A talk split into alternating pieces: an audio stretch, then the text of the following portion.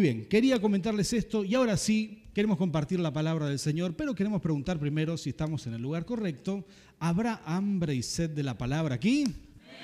Qué bueno. Vamos a compartir esta palabra en la segunda parte de este mensaje que se llama Para el que cree, todo es posible. ¿Sí? Para el que cree. Tocar el de al lado, decirle, ya empezó a hablar de mí el pastor. Muy bien. Para el que cree, todo es posible. Y este mensaje, esta palabra, tiene que ver con nuestra fe. Y compartíamos esta semana con mi hijo Emanuel, me compartió él, yo justo leí un texto y él también leyó el mismo, me compartió cómo Dios le habló y yo me inspiré en esa charla que tuvimos, él me compartió acerca de Primera de Samuel 14 y oré sobre esto, oré sobre esto, le dije, mira, yo creo que el Señor me está hablando sobre este, este pasaje para el mensaje y me llegó una certeza de parte del Señor de que esta es la palabra para ti en esta, en esta tarde. Son una palabra que nos va a hacer crecer en fe y es un personaje de la Biblia del cual poco se habla. ¿sí? Se habla mucho en la Biblia, en el Antiguo Testamento, sobre David, sobre Saúl también. Se hablan sobre profetas, sobre varias personas, pero poco se habla de Jonatán. ¿sí? Jonatán era hijo de Saúl y un buen amigo de David. Y quizás Jonatán fue quien le enseñó y le contagió mucha fe a quien llegó a ser después el rey David. Entonces es un personaje bastante importante en la Biblia, pero que aparece pocas veces porque se va, se va joven de este mundo. Sin embargo, eh, todo lo que se habla en la Biblia acerca de Jonathan es muy bueno. ¿sí? Hay un, digamos, una, un buen testimonio de su vida. Eh, fue corta, pero de una profundidad espiritual. Dejó una marca, Jonathan, en este mundo. Y ojalá cada uno de nosotros pudiéramos dejar una buena marca, una buena impresión, que nos recuerden como alguien de fe. Amén. Y en este episodio vamos a contar, eh, el pueblo de Israel estaba formándose, recién comenzaba, es decir, era una nación joven y tenían un ejército muy pequeño. Cuando comenzaron, lo primero que quisieron hacer los pueblos de alrededor enemigos es borrarlos del mapa. Vinieron, acamparon unas 15.000 personas aproximadamente, eh, digamos, se desplegaron enfrente del ejército israelita. ¿Y saben cuántos soldados tenía Israel en ese momento? 600 personas. Es todo lo que había. Es decir, a veces cuando nos reunimos aquí atrás en las reuniones de milagro que hacemos en el estacionamiento, más o menos hay 600 personas. Y eso es todo lo que Israel tenía en ese momento como ejército, 600 personas que llevaban armas con un agravante. No había en Israel en ese momento, escuchen este detalle, no había armas de metal, solo los filisteos tenían armas de metal, es decir, tenían armas de, hierro. Y eh, digamos, los soldados israelitas, los soldados del pueblo de Dios, solamente Saúl y Jonathan tenían espadas de metal y el resto salían a la guerra, ¿saben con qué?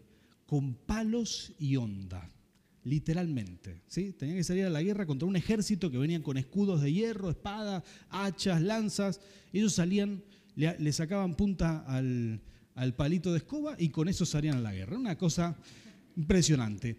Ahora, ese, ese día que vamos a leer ahora, este, este, episodio que se describe en la Biblia, en ese día, ese día que sucedió esto, el ejército de Israel estaba posicionado para la batalla, Saúl estaba al mando y enfrente, sobre, un, sobre una meseta un poco alta, acampó todo el ejército filisteo. Se desplegó en el campo, ocupaban como 15.000 personas y lo más probable que al día siguiente el ejército se levantara temprano y, bajaba para atacar a Israel y los iban a borrar del mapa. El pueblo de Dios sabía eso. Eran solamente 600, 600 hombres, estaban preocupados, tenían un poco de angustia, pero había una persona ahí que tenía mucha fe, como esas personas que se congregan en Jesucristo plenitud de vida. Tenía mucha fe y creía que Dios podía hacer algo grande a pesar de que estaban totalmente digamos, disparejos frente a la amenaza del enemigo. Y muchas veces uno puede estar en esa, situación, yo no sé cómo viniste vos hoy aquí, pero a veces nuestros problemas pueden ser tan grandes que uno se siente pequeño frente al problema, uno se, uno se siente insignificante, que las fuerzas no alcanzan, que los recursos no son suficientes, que lo que tenemos que enfrentar es demasiado grande, pero yo quiero darte una palabra de bendición. Siempre Dios estará contigo y peleará tus batallas. ¿Cuántos dicen amén? Y esto es muy importante entenderlo, creerlo y tener fe de que esto es así. Entonces, en esta historia que vamos a leer, estos 600 hombres estaban atrincherados, pero hubo uno con mucha fe, que, y ese es Jonathan, el hijo del, del rey Saúl, que le dijo a su escudero, vamos nosotros dos y vamos a atacar juntos a ese ejército gigante de Filisteo. Y esto no tiene mucha lógica, ¿verdad? Pero él le dijo a su compañero, vamos nosotros dos y enfrentemos al, al, ejército enemigo. Pero este hombre tenía tanta fe que él lo declaró, él dijo, Dios es tan poderoso que si Él pelea por nosotros, que seamos dos o seamos 600, no hay diferencia. Total, es Dios quien pelea por nosotros. Así que como tenía mucha fe y arriesgó su vida en base a la fe que tenía, yo quiero leerte unos versículos, cómo se relata esta historia. En 1 Samuel capítulo 14, vamos a poner desde el versículo 6, por favor. Versículo 6 en adelante, y cómo es que David, perdón, Jonathan le dice a su escudero, que no aparece el nombre del escudero, pero una, una persona de fe. De hecho, la respuesta que el escudero le da le muestra que estaba tan loco como, como Jonathan. O sea, los dos estaban mismo nivel de fe, ¿verdad? Posiblemente, quizás muchas veces tuviste esos actos de fe, esas oraciones de fe, y si alguien te escucha diría, qué loca que, está esta persona. Y sí, la fe a veces no es muy lógica, pero eso es la fe. Creemos en que Dios hará el milagro, que nosotros haremos nuestra parte, pero Dios hará el resto. Y esto es lo que dice la palabra, versículos, versículo 6 desde de 1 de Samuel 14, Vamos a leer juntos. Dice, así que Jonathan le dijo a su escudero, vamos a cruzar hacia la guarnición de esos paganos. Espero que el Señor nos ayude, pues para Él no es difícil salvarnos ya sea con pocos o con muchos. Diga conmigo, fe. Él no tenía problema en creer de que Dios iba a hacer el milagro. Sigue diciendo versículo 7, Adelante, respondió el escudero, haga usted todo lo que tenga pensado hacer, que cuenta con todo mi apoyo. Eso es un buen escudero. ¿eh?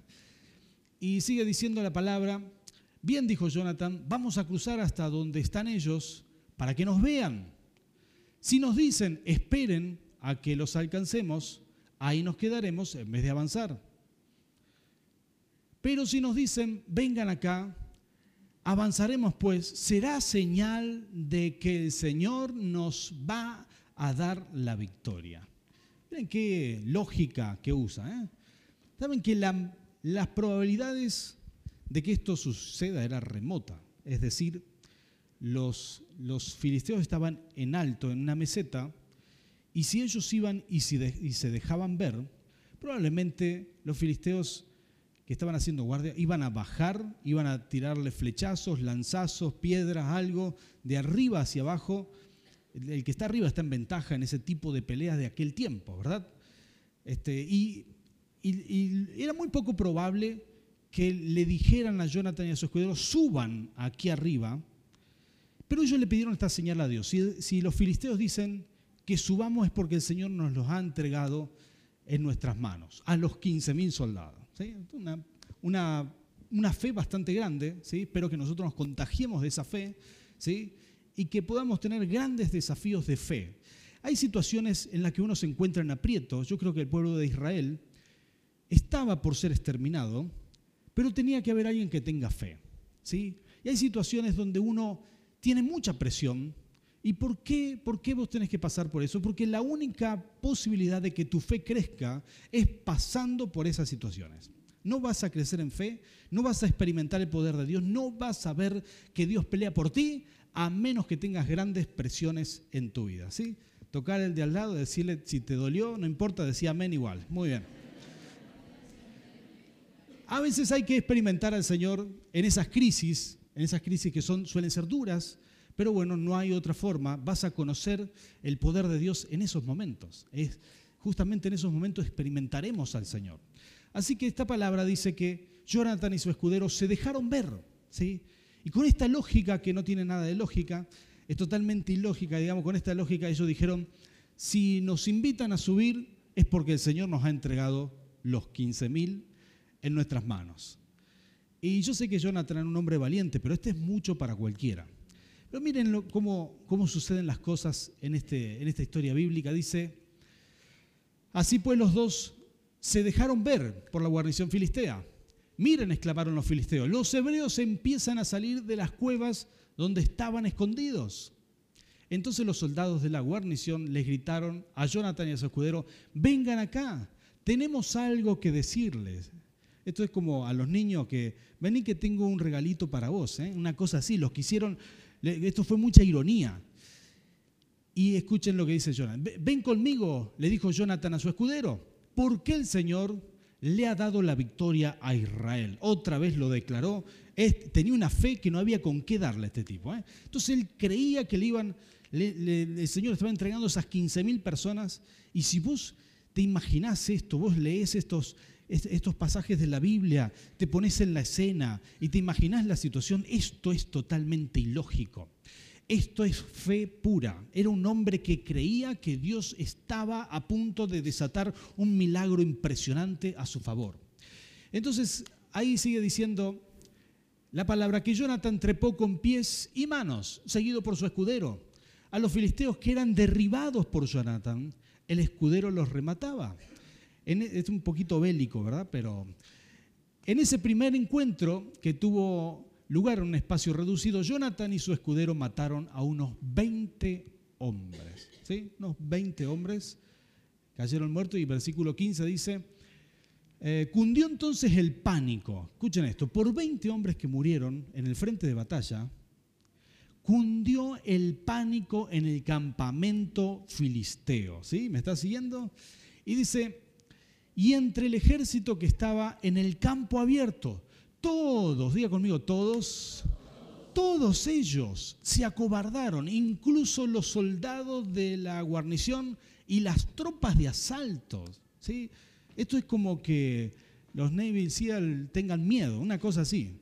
Y dice, hasta la tierra tembló y hubo un pánico extraordinario. Diga conmigo sobrenatural. Diga conmigo, Dios pelea por mí. Y esto es lo que vivió Jonathan.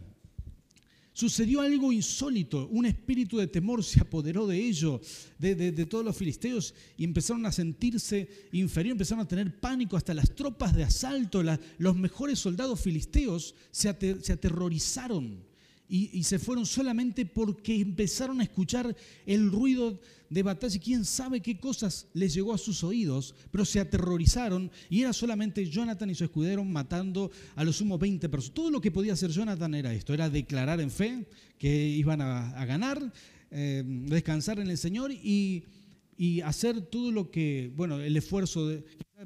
Pelearon con 20 personas y quedaron exhaustos y ya no podían seguir peleando. Sin embargo, Vos haces todo lo que podés hacer en tus fuerzas y el resto, ¿sabes qué? Lo hace el Rey de Reyes. ¿Cuántos dicen amén a esto? Yo quiero compartirte algunos puntos que son esenciales para crecer en fe en este tiempo. ¿sí? Son esenciales. Número uno, para aprender un poco de esta historia bíblica, hay que entender, hay que entender que es necesario proclamar nuestra fe y descansar en Dios. Este es el primer paso, hay que proclamar. Uno tiene que saber hablar bien, no solamente hablar bien, sino proclamar las verdades del Señor.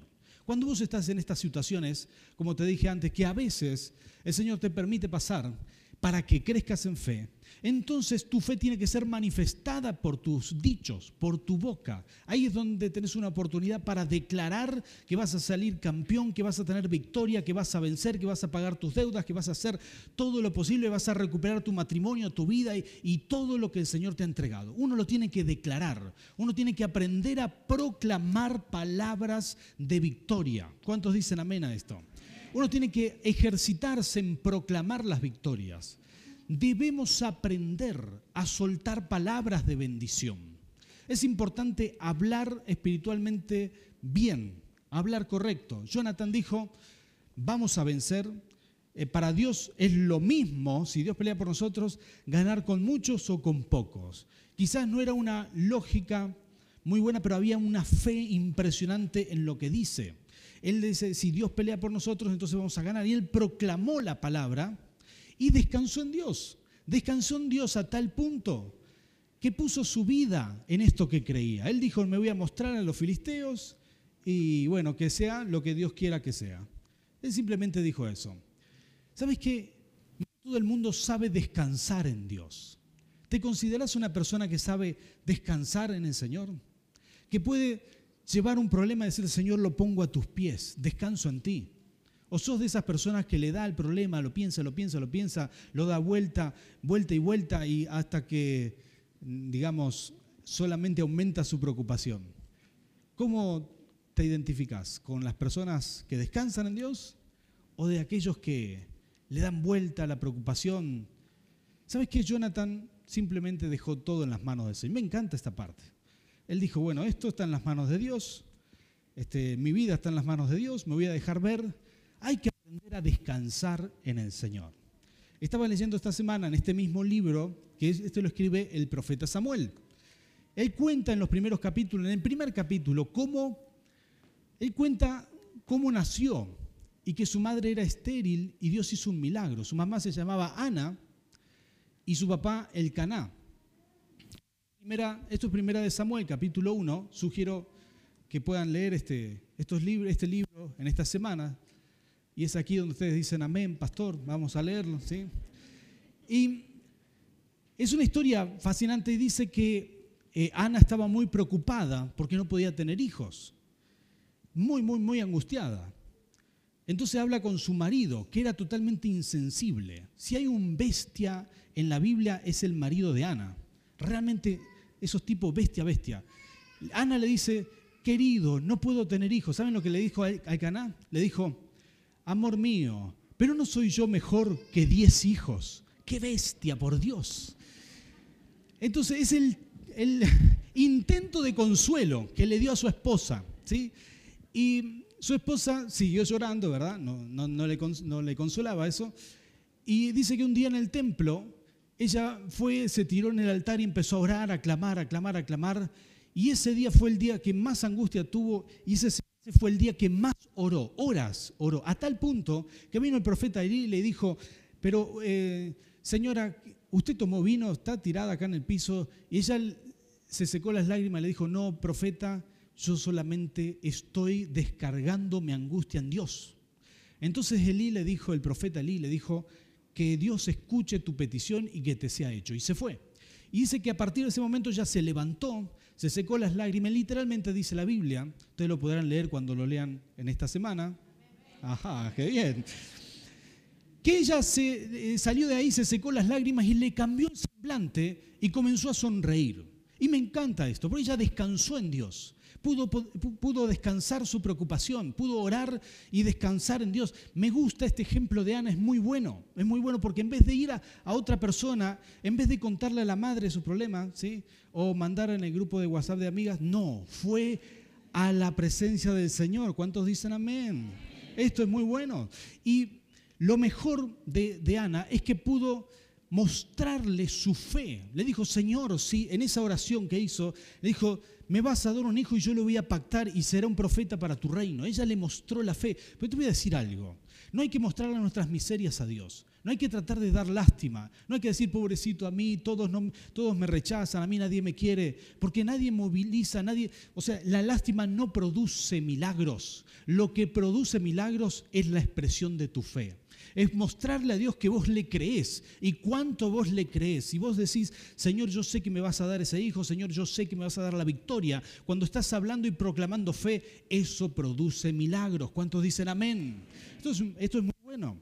La primera cosa es esta, proclamar nuestra fe y descansar en el Señor. Hay que descansar en Dios, hacer nuestra parte, el resto lo hará el Señor. Cuando uno descansa en Dios, haces todo lo que te viene en la mano, mandás ese currículum, haces esa oferta de negocio, haces todo lo que depende de vos, proclamás la palabra y descansás en el Señor. Vos no podés llevarte tus preocupaciones a casa, no puedes llevarte los problemas, tenés que ir y descansar en el Señor, que el Señor pelea por nosotros. ¿Cuántos dicen amén a esto?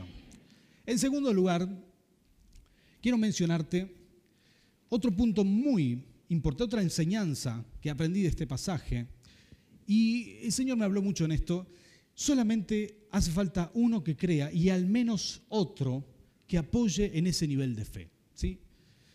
¿Sabes que el mismo Señor Jesús dijo en un momento, tenía 70 de sus discípulos ahí, 72 en realidad, y le dijo, vayan de dos en dos a cada casa, a cada pueblo alrededor, y bendigan y les dio una serie de cosas para hacer, pero los mandó de dos en dos. Nunca en el Nuevo Testamento van a haber personas que van a evangelizar solas.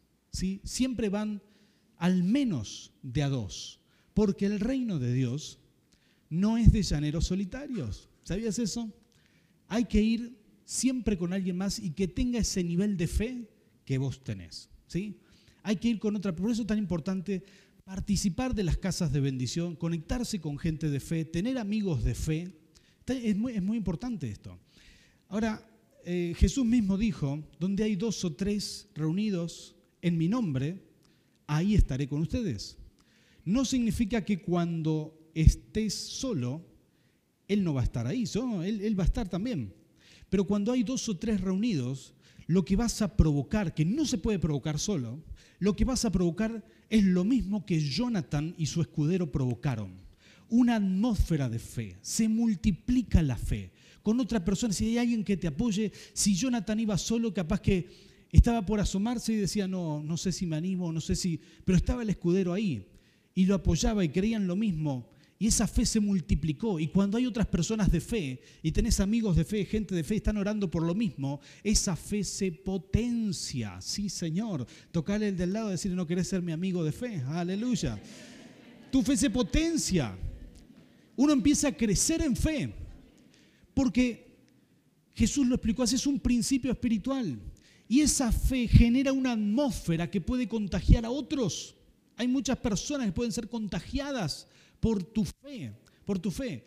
Y sabes que eh, lo que sucedió ese día es que Jonathan y, el escudero, del cual ni el nombre tenemos, eh, mostraron esa fe y sucedieron milagros extraordinarios. Dios abrió los cielos, los filisteos se confundieron, se mataron entre ellos, tembló la tierra, sucedieron muchas cosas, salieron aterrorizados pero en el campamento israelita, donde estaba el pueblo de Dios, estaba viendo cómo milagrosamente, imagínense que estaba amaneciendo y ellos empezaron a ver que el, pueblo, los filisteos empezaban a huir.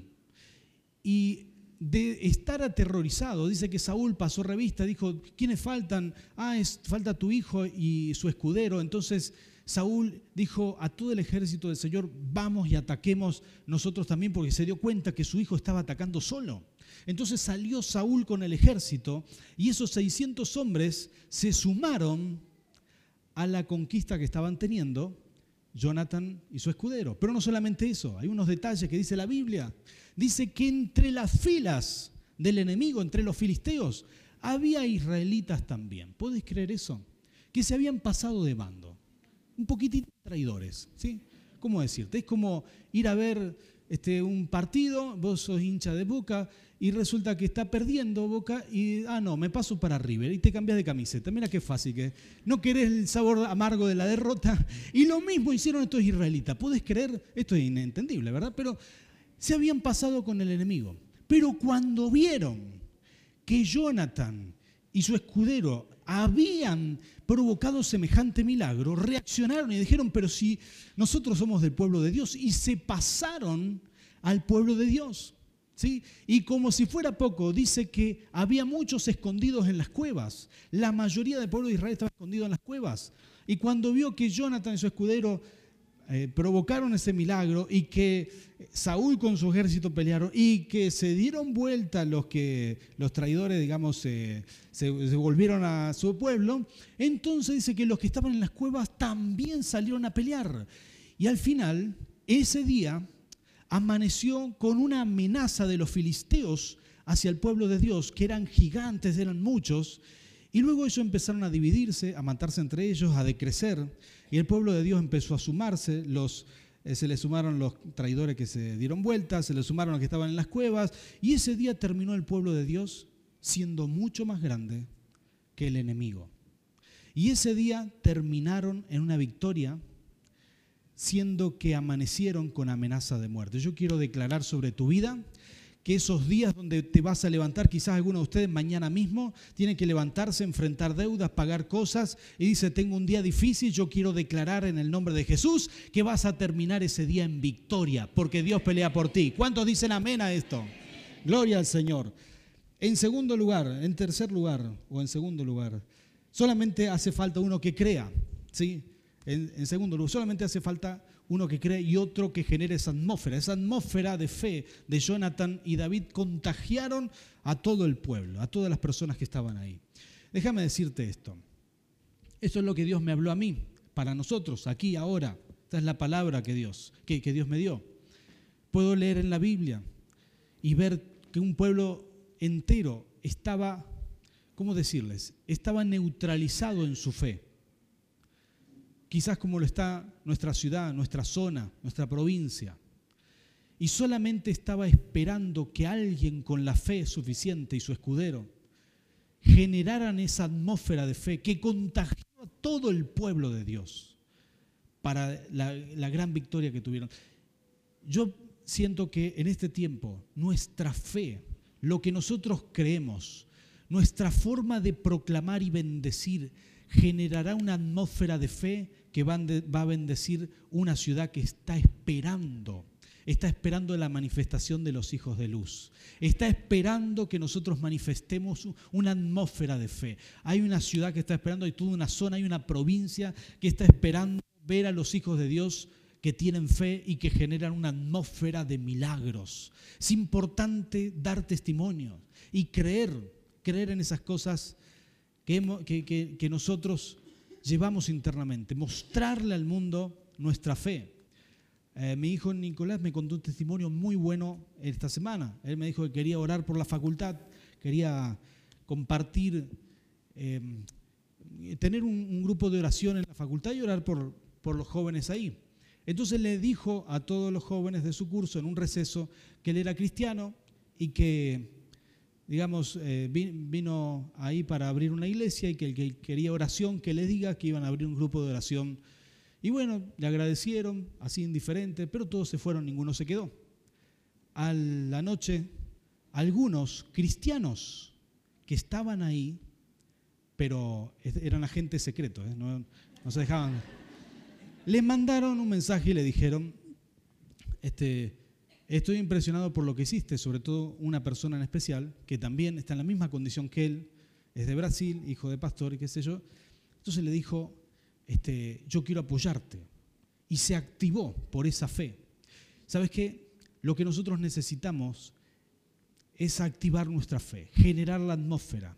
Y vas a notar cómo otras personas se suman cómo otras personas son contagiadas por la fe que vos tenés. Lo que vos tenés en tu corazón, vos estás aquí, nadie te obligó a venir, nadie te trajo a la fuerza, algún que otro marido le habrán traído la rastra, pero nada más. Pero nadie te obliga a venir aquí, estás aquí porque sos una persona de fe, sos un hombre o una mujer de fe, ¿sí? Tocar de al lado nos están hablando a nosotros, sí Señor, sos una persona de fe. Lo que hay en vos es realmente poderoso. Lo que hay en vos es salvación para otros, lo que hay en vos es poder para hacer milagros aquí en la tierra, poder para desatar el milagro de, parte del cielo. Lo que hay en vos es muy grande. Cuando vos activas eso, la, gente se contagia de esa fe y todo el clima cambia, el ambiente, la atmósfera espiritual cambia por completo y la gloria de Dios se manifiesta. Entonces es importante, muy importante, tener esto presente. Estamos llamados a transformar, a bendecir, a contagiar a otros con nuestra fe. Para el que cree, todo es posible, pero parte de lo que Dios quiere no solamente es que veamos milagros, sino que nuestra fe contagie a otras personas. Que nuestra fe toque, quebrante a otras personas. Voy a pedir a los adoradores que pasen por aquí. Voy a decirle que esta historia termina de una forma maravillosa. Un día que se cierra al final, a la noche. Fue un día largo ese día, pero fue un día de victoria tremenda, un día de victoria donde ellos amanecieron con una amenaza, terminan con una gran celebración de, de las victorias que Dios le había dado. Y yo creo que en este tiempo Dios nos está llamando a desarrollar esa fe. Me gusta lo que Dios hizo por ellos. Afectó el sentido común del enemigo, se mataron entre ellos. Afectó ese temor que ellos infundían a los israelitas, lo empezaron a tener ellos porque el temor que puede infundir el Señor es mucho mayor. Y empezaron a, tener temor y huyeron y se mataron y se disolvió el enemigo. ¿Sabes? Quiero decirte algo. Cuando tu fe crece, el temor al enemigo decrece. Cuando tu fe crece, vas a tener cada vez menos temor y más osadía, más valentía espiritual, más denuedo para predicar la palabra. El Señor te está llamando y es lo que espera de nosotros como iglesia. No solamente ver el poder de Dios, ver los milagros, sino también ver ver cómo generamos una atmósfera que abraza a la gente que necesita de Dios. Ese es parte del llamado que tenemos. Es algo que Dios espera de nosotros y es algo que Dios quiere hacer. ¿Cuántas de las personas que están aquí están en pareja? Viven con alguien más. Levanten su mano. Levante, levante, no tenga vergüenza. Eso. Broma. Quizás tu pareja no vino, pero quiero orar por las parejas. Porque con tu pareja será la principal persona que Dios te ha dado para generar ese ambiente, esa atmósfera de fe lo que crean juntos, lo que proclamen juntos. ¿Saben qué? A mí me encanta orar solo, porque soy mal llevado. No, porque me gusta, me gusta la comunión con Dios, me gusta levantarme temprano, hablar con el Señor. Empiezo muchas de mis oraciones diciéndole, Señor, acá está tu hijo Juan Manuel reportándose, le cuento todo al Señor. Pero hay cosas que guardo para orar con mi esposa. Cuando hablamos de milagros, cuando oramos por la iglesia o por eh, milagros específicos en nuestras iglesias, en General Aquino, en Asunción, aquí, eso, espero para orar con ella. Porque yo sé que la atmósfera de fe que provocamos, y si es posible, por, mucho tiempo cuando mis hijos eran más chicos, hacíamos muchos eh, altares de adoración, de oración en casa y orábamos juntos a medida que nuestros, que tus hijos crecen, cada uno tiene su agenda y no están en casa, pero cuando se puede lo hacemos, porque eso es lo que genera una atmósfera de fe. La atmósfera de fe, uno, dos, perdón, dos o tres personas, eso es lo que se necesita, generar una atmósfera de fe.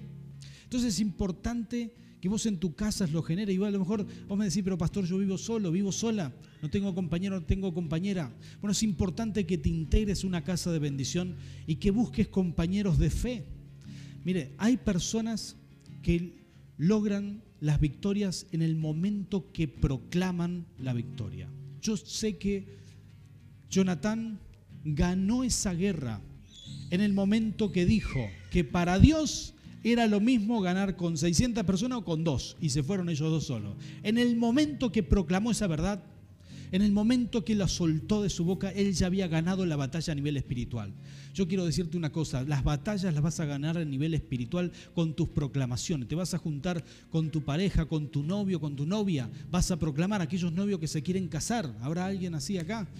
Sí, no tenga temor, levante la mano. No tenga vergüenza. Em, proclamen juntos lo que quieren, proclamen, lo declaran, tengan, fe. Los matrimonios, los esposos, los que conviven juntos, proclamen las verdades del Señor, proclámenlo. Aquellas personas que no tienen, que no viven eh, con otra persona, no importa, o quizás está tu hijo en la casa, tu hija, tu papá, tu mamá, busca a alguien de fe, alguien que comparta ese nivel de fe y desarrollen esa fe. Proclamen juntos. Hay, bueno, hay un potenciamiento de la fe cuando se juntan dos o tres a buscar al Señor. Y yo quiero proclamar esto hoy aquí, bendecir a las parejas que están aquí para que puedan hacer esto y proclamar que vamos a descansar en el Señor. Vamos a, declarar en fe y a descansar realmente en el Señor. Así que tenemos que te pongas en pie. Vamos a orar por milagros. Vamos a mostrarle al Señor nuestra fe. Vamos a declarar con fe, de acuerdo a nuestra necesidad, y vamos a ejercitarlo ahora, ahora mismo dos cosas vamos a hacer. Vamos a proclamar nuestro milagro.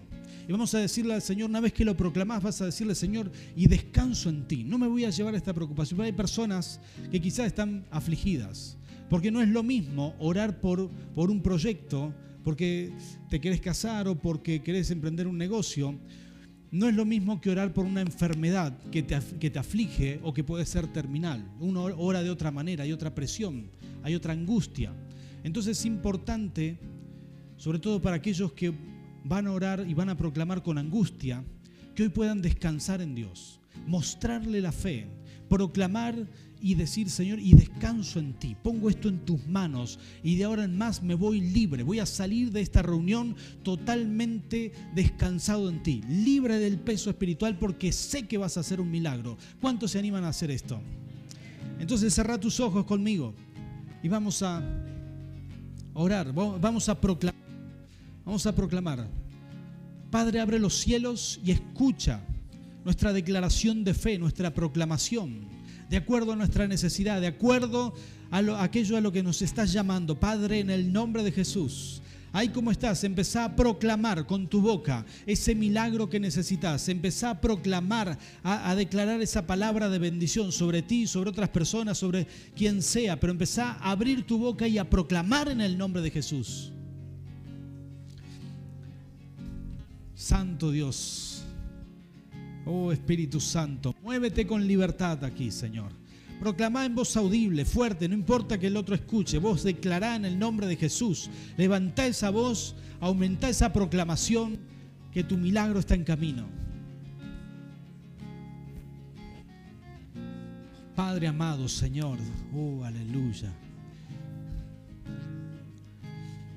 Y ahora decirle, Padre, lo proclamo y descanso en ti. Decirle al Señor, descanso en ti. Y aquella persona que está pidiendo por algo que le causa angustia, decirle al Señor, Señor, llévate mi angustia, quítala de mi corazón, descanso en ti, Señor. Señor, quiero descansar plenamente, por completo en ti, Señor. Decíselo al Señor. Señor, dejo esta carga a tus pies. No me voy a llevar esta carga. La dejo a tus pies. Santo Rey. ¿Pudiste hacer eso? Gloria a Dios. Vamos a orar juntos. Padre, en el nombre de Jesús, por estas proclamaciones de fe, Señor, nosotros, Señor, queremos hacer crecer nuestra fe, provocar los milagros del cielo. Sabemos, Señor, que para aquellos que creemos en ti, Señor, tú peleas por nosotros, que vas a enviar, Señor, vas a enviar espíritu de temor a nuestros enemigos, de confusión, que vas a hacer que la naturaleza esté a nuestro favor. Padre, en el nombre de Jesús, Señor, declaramos tu bendición sobre tu pueblo. Señor, por estas proclamaciones de fe, Señor, declaramos milagros de acuerdo a lo que te hayan pedido tus hijos. Señor, esa proclamación que ponemos en práctica, Señor, produzca milagros en los cielos. Señor, queremos mostrarte nuestra fe, porque hay una certeza en nuestro corazón. Hay algo que sabemos, hay algo que tú enseñas y nosotros lo creemos. Señor, que para el que cree, todo es posible. Señor, nos llenamos de esa certeza en el nombre de Jesús. En el nombre de Jesús.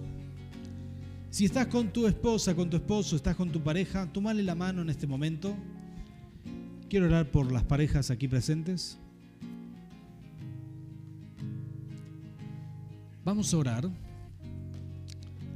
Tu compañero, tu compañera de oración. Y si no está aquí, no importa. Cuando llegas a la casa, le compartís esto y le decís que somos un equipo de oración. Y que generamos una atmósfera de fe, creemos por lo mismo. Así que quiero orar por ti. Padre, en el nombre de Jesús, queremos bendecir a cada matrimonio, a cada pareja aquí, Señor. Señor, que tu presencia y tu respaldo, Señor, venga sobre ellos. Señor, que puedan tener unción para generar una atmósfera de fe. Señor, que lo que ellos crean sea contagioso para sus hijos, para sus padres, para toda su familia, Padre, en el nombre de Jesús. Porque yo sé que hay una ciudad, que hay una tierra que gime por la manifestación de los hijos de luz. Y yo te pido, Rey, Señor, que nuestra iglesia, Jesucristo Plenitud de Vida, aquí en San Martín, en Asunción y en todos lados, Señor, se pueda manifestar generando una atmósfera de fe que contagie a esas personas que necesitan ser contagiadas, que active a esas personas, Señor, que están frías en tu espíritu. Señor, en el nombre de Jesús, bendícenos para bendecir. Activa hoy nuestra fe, Señor, para generar esa atmósfera en tu nombre, Rey. Declaramos tu respaldo, declaramos tu bendición y declaramos sobre todas las cosas tu victoria. Gracias Señor, en el nombre de Cristo Jesús. Amén y amén. Gloria al Rey. Dale fuerte ese aplauso.